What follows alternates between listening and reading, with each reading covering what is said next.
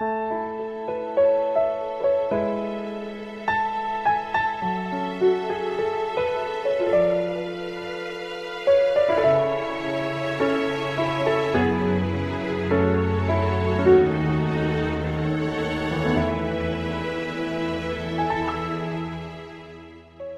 开一扇天窗，感受鸟语花香，聆听清晨细语，共享美好时光。Hello，小朋友们，早上好，欢迎收听《一花一世界》，我是同城同美的小张老师，我在西北的小城兰州向大家问好。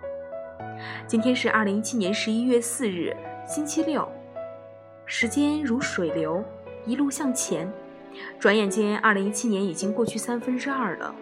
没有谁能留住时间，但努力的人能够把握时间。从此刻起，莫负时光。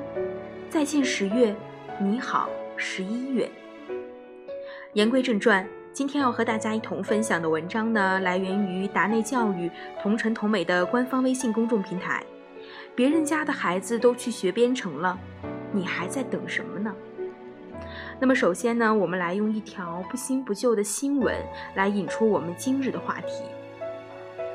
教育机器人比赛已经成为了热门赛事，编程教育正逐步的低龄化，四岁孩子还没有学认字儿呢，就可以学编程了。在上海大学举行的一场面向儿童的教育机器人比赛上，千余名小选手同台竞争，其中学龄前儿童达到了一百人，最小的选手只有四岁。教育机器人比赛已经成为了当下的热门赛事，而学龄前儿童的编程培训已经热门，编程教育正呈现出低龄化的现象。可能大家会很震惊，一直以为编程是一个高大上的玩意儿，怎么孩子也能做呢？那么问题来了，少儿到底要不要学编程？有没有必要学编程呢？二十世纪六十年代，一个年仅十三岁的美国少年与他中学的同学利用一本指导手册开始学习编程。四年后，他卖掉了他第一个电脑编程的作品——一个时间表格系统，价值是四千二百美元。一九七六年前后，年仅二十一岁的他从哈佛大学辍学，和他同学创办了一家微型软件公司。这家公司就是市值超过三千五百亿美元，当今世界最大的软件公司微软。而那个少年就是当今的世界首富比尔·盖茨，微软公司创始人及董事长。现在很多家长都习惯了让自己的孩子学一门或者几门特长，比如说跳舞、绘画、弹琴或者跆拳道等等等等。但是如果有一个家长提出要给自己的孩子去学编程，大家肯定一定会感到惊讶吧？甚至有人会说这个家伙肯定是疯了，竟然让孩子学那么枯燥、那么难懂的东西。我刚刚说的问题是，少儿到底要不要学编程呢？或者说，有没有必要学编程呢？我们来看一看少儿编程的重要性。如何知道写代码？掌握一定的 IT 技术，对于我们的下一代而言，越来越像一项基本技能了。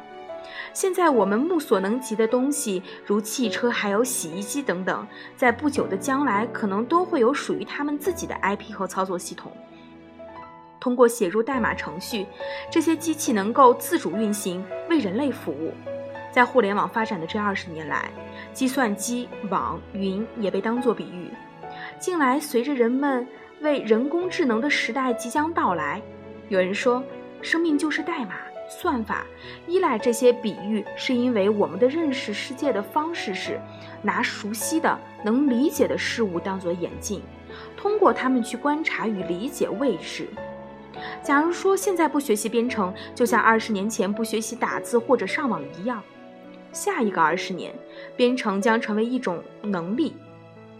编程可以使孩子拥有比同龄人更严谨的思维，能让孩子们从另一方面展现自己，建立更强大的自信。在程序的世界中，没有特别规定的路径，也没有什么正确的答案，他们完全可以根据自己的答案去解决问题。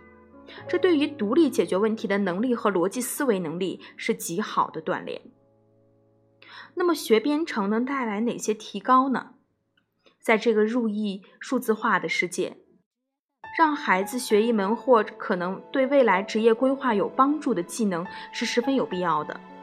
不管以后孩子是否从事编程行业，编程时学到的逻辑思维、算法思维都将成为他们终身受益。